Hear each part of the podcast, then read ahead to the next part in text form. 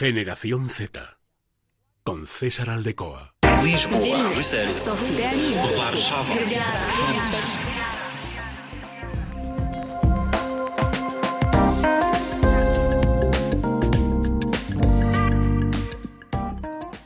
¿Qué tal? Y bienvenidos de nuevo a un episodio más de Generación Z en Es Radio Castilla y León, el séptimo ya de esta primera temporada, en el que continuamos hablando sobre la generación Z y todo lo que le rodea en Europa, en España, también en Castilla y León, bueno, un poquito todo lo relativo a la generación Z. Y hoy vamos a hablar sobre la conferencia sobre el futuro de Europa que se ha celebrado recientemente y que ha terminado con 49 propuestas ciudadanas para reformar la Unión Europea.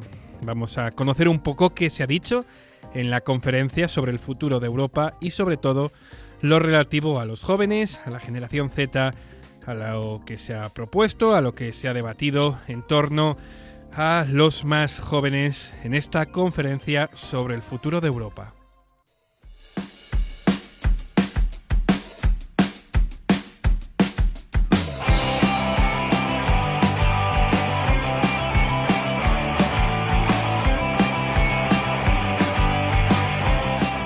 Generación Z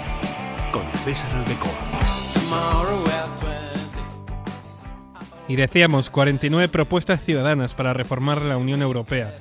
Y ahora, ¿qué momento es en el que estamos? Pues son los líderes los que deben decidir si lo ponen en marcha, lo que implicaría renovación de los tratados de la eh, Unión Europea esta conferencia sobre el futuro de Europa que también ha tenido promesas de cambio. Los presidentes de las instituciones de la Unión Europea se han comprometido a actuar de acuerdo a las ideas de los ciudadanos para poder cambiar la Unión Europea al recibir ese informe de la conferencia sobre el futuro de Europa. Más de 300 medidas adoptadas por el Pleno de la conferencia el pasado 30 de abril que se presentó estas 49 propuestas, como decimos. El informe final ha llegado después de un año de reuniones, de actos populares en toda la Unión Europea con ciudadanos, con los propios líderes, con los políticos, en los que han participado pues miles de personas. El informe se basa en las ideas presentadas en la plataforma digital de la conferencia y en las recomendaciones de los diferentes paneles que ciudadanos europeos y nacionales han ido desarrollando, como decimos, en este último año.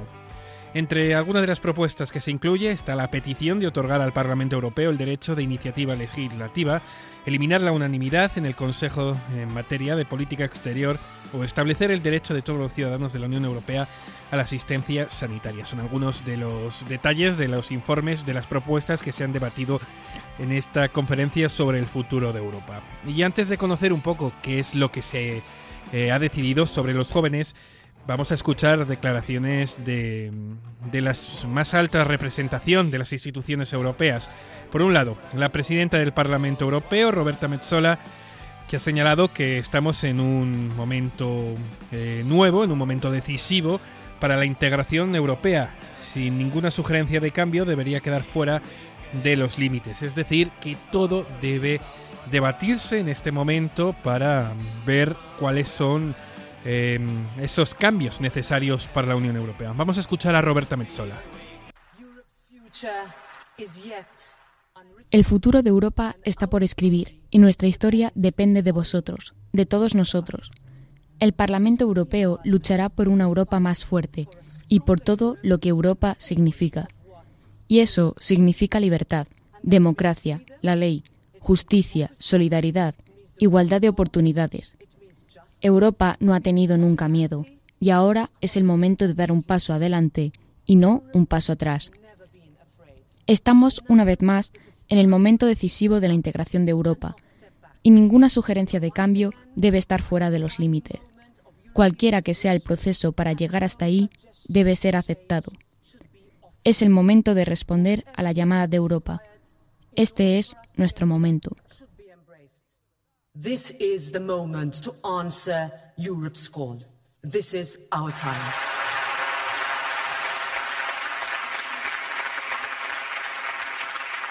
Ese momento de cambio del que hablaba Roberta Metzola. También ha hablado sobre esta conferencia la presidenta de la Comisión, Ursula von der Leyen. Se ha comprometido a trabajar en nuevas propuestas basadas en esas recomendaciones de los ciudadanos y a presentarlas más tarde, en septiembre, cuando eh, realice ese discurso anual sobre el estado de la Unión Europea. Vamos a escuchar también a la presidenta de la Comisión. Tenemos que pensar y planificar de cara a una Europa unida, como si cada día fuera posible crearla de manera inmediata. Tenemos que rechazar la laxitud de aquellos que lo aplazan siempre para mañana. Lo posible si es posible, se puede empezar a realizar hoy. Presidenta Metzola, estimada Roberta, presidente Macron, estimado Emmanuel, primer ministro Costa, estimado Antonio, ministros Clement, señora Dubrovska, señorías y sobre todo estimados europeos. En este día tan especial para Europa, no se me puede ocurrir una manera más oportuna de empezar que utilizando estas palabras de Ursula Hirschmann. Para aquellos que no conozcan su historia, Ursula Hirschmann fue arquitecto de la Europa libre y unida de hoy. Ella resistió al auge del nazismo en Berlín a inicio de los años 30 del siglo pasado. En Venteteina, en los años 40, fue pionera de los derechos de las mujeres en toda Europa. Fue valiente en sus acciones y sus convicciones, lo que ha ayudado a hacer Europa lo que es hoy. Empiezo con esta imagen. Empiezo con esta imagen porque para Europa la memoria del pasado siempre ha marcado nuestro futuro. Y esto es especialmente importante en el momento que lo impensable ha vuelto a nuestro continente.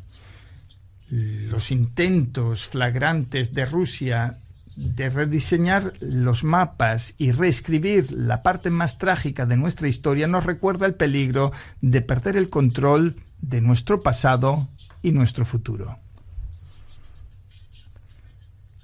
Si vivimos en un presente perpetuo, creyendo que las cosas no pueden ser distintas y que no podemos hacer las cosas mejor, y lo que es todavía peor, que las cosas siempre seguirán siendo iguales si no cambiamos, es erróneo, absolutamente erróneo, porque no moverse es caerse hacia atrás. Esta conferencia nos ha mostrado que los europeos están determinados a no cometer este error de nuevo. Ustedes nos han dicho que quieren construir un futuro mejor y que cumplamos con las promesas más valiosas del pasado, las promesas de paz y prosperidad, justicia y progreso, de una Europa social, sostenible, y que cuida y que se atreve, como Ursula Hirschman y todos aquellos que nos predecieron. Y una de las voces también importantes que había que escuchar era la del presidente francés, la de Emmanuel Macron, que actualmente Francia ocupa eh, la presidencia de turno en el Consejo Europeo. ¿Qué ha dicho Emmanuel Macron? Pues que la reforma de los tratados permitiría a la Unión Europea avanzar, avanzar hacia una mayor simplicidad y daría legitimidad al control democrático puesto en marcha en esta conferencia. Además, se ha pronunciado a favor de la toma de decisiones por mayoría cualificada en lugar de por unanimidad en el Consejo. Ese es uno de los detalles, una de las recomendaciones a las cuales ha llegado la comisión, eh, la conferencia sobre el futuro de Europa. Decía Macron que sabemos cuál es el camino a seguir, seguir generalizando el voto por mayoría cualificada en las decisiones para las políticas públicas de la Unión Europea.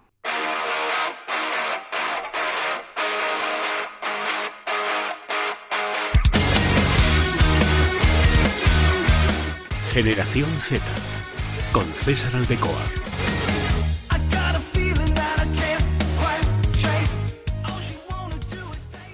Esas eran las voces, las declaraciones más importantes de esta conferencia sobre el futuro de Europa, pero también tenemos que conocer todo lo relativo a los jóvenes, a esas recomendaciones y medidas que se han tomado en la conferencia. Sobre los problemas de la juventud europea. Bueno, pues la Unión Europea y sus Estados miembros deben centrarse en las necesidades específicas de los jóvenes en todas las políticas pertinentes, incluidas la política regional de la Unión Europea, para poder ofrecerles mejores condiciones posibles para estudiar, para trabajar, para comenzar una vida independiente y al mismo tiempo que se involucran en la vida democrática y en los procesos de toma de decisiones, incluso como, como no, a nivel europeo. Las organizaciones juveniles tienen un papel crucial que desempeñar. Esta es una de los principales debates que se ha realizado en esta conferencia sobre el futuro de Europa y que ha tomado pues una serie de medidas para poder llegar a cabo este objetivo. la primera de ellas, ofrecer a los jóvenes más posibilidades y defender los programas existentes para la participación y la representación en los procesos democráticos y la toma de decisiones a todos los niveles. Dice este informe sobre la Conferencia del Futuro de Europa que debería debatirse y considerarse la posibilidad de votar en las elecciones al Parlamento Europeo a partir de los 16 años, en paralelo a una mejora de la educación para la ciudadanía y la educación sobre la Unión Europea. Más medidas. Preparar a los jóvenes para ingresar en la vida laboral, para brindarles a los estudiantes la oportunidad de realizar visitas de observación de alta calidad en organizaciones en estrecha cooperación con las escuelas, con los gobiernos locales y las organizaciones y empresas.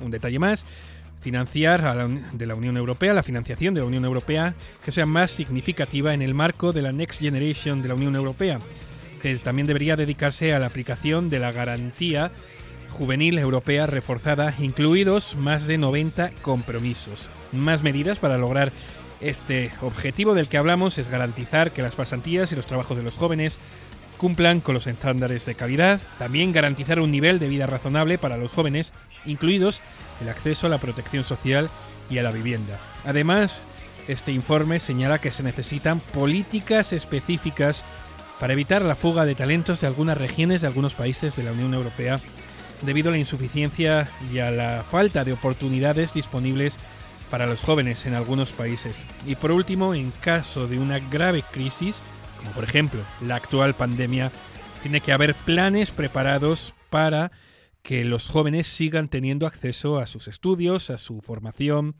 y también al mercado laboral. Y un subflujo más, un subgrupo más de este informe relativo a los jóvenes es el de Juventud y Empleo. La comisión, la conferencia sobre el futuro de Europa ha realizado una serie de recomendaciones en este asunto y señala que se recomienda la armonización del nivel de todos los diferentes programas educativos en la Unión Europea para aceptar todo ese contenido a nivel nacional. También se recomienda que los estudiantes de secundaria tengan una idea de su futuro para el mercado laboral. Una vez más, también recomiendan que la práctica de habilidades blandas se integre en todos los cursos, en los planes de estudio de las escuelas. Y por último, recomiendan que en caso de una crisis grave, esos planes estén preparados y detallados para implementarse de manera flexible, esos planes de los que hablábamos, para que los jóvenes tengan acceso a la formación, al trabajo y a todo tipo de mejora de su futuro, también estén eh, disponibles en caso de, de una crisis grave como puede ser la actual pandemia o la invasión rusa en Ucrania.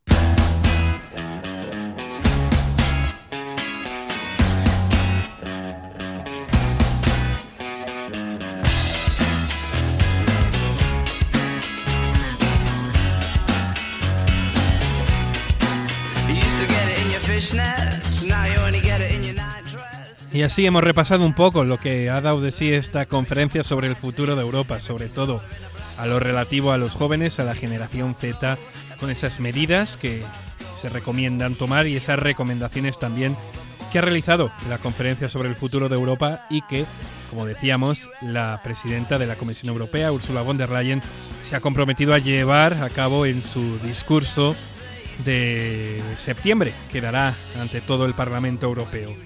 Así llegamos entonces al final de este séptimo programa ya, en el que, como decimos, hemos tratado esa conferencia sobre el futuro de Europa, un momento clave en la actualidad en la política europea.